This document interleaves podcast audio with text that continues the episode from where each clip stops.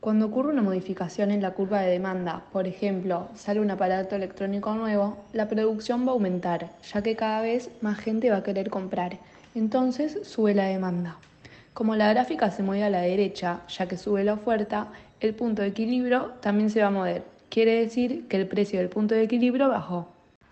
Cuando la oferta sube, el precio baja y el punto de equilibrio se mueve. Cuando la demanda sube, el precio sube y el punto de equilibrio sube. La cantidad aumenta.